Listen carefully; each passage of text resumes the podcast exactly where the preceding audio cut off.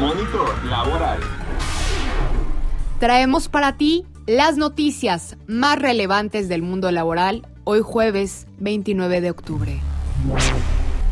¿Conoces cuáles son los elementos que se consideran para el incremento al salario mínimo? En diciembre la CONASAMI aprobará el salario mínimo para 2021. Para ello se tomarán en cuenta tres requerimientos. A deberá de cumplir con dos componentes, porcentaje de referencia y monto independiente de recuperación. B, el porcentaje de referencia deberá ser superior a la inflación. Y C, que el MIR sea sustantivo, al menos de 25 pesos e influyan a los SM de profesionales. Una de las principales metas del salario mínimo es cubrir el costo de dos canastas básicas en zonas urbanas. Este monto permitiría superar la línea de pobreza para familias con cuatro o menos integrantes que tengan dos o más perceptores de ingresos.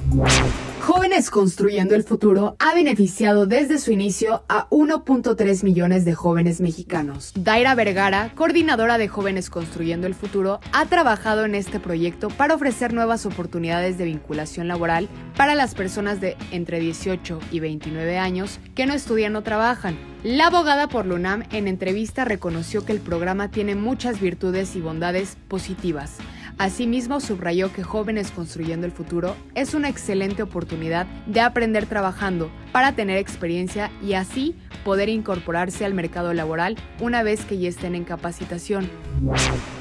Pese a pandemia, México lidera recuperación del sector aéreo en América. El director general de Airbus en el país, Ricardo Capilla, afirmó que frente a la pandemia, México ha mostrado una recuperación más rápida frente a los demás países del continente americano. Durante su participación en la reunión anual de industriales, el directivo indicó que México tiene una caída de entre 25 y 30% en la actividad de vuelos en comparación con el año pasado, mientras que las demás naciones se encuentran en menos de 50%.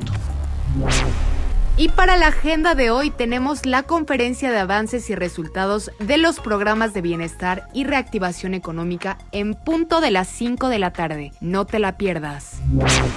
Y bien, con esto llegamos al final de una edición más de Monitor Laboral. Muchas gracias por escucharnos y recuerda, estamos todos los días de lunes a viernes al alcance de un clic.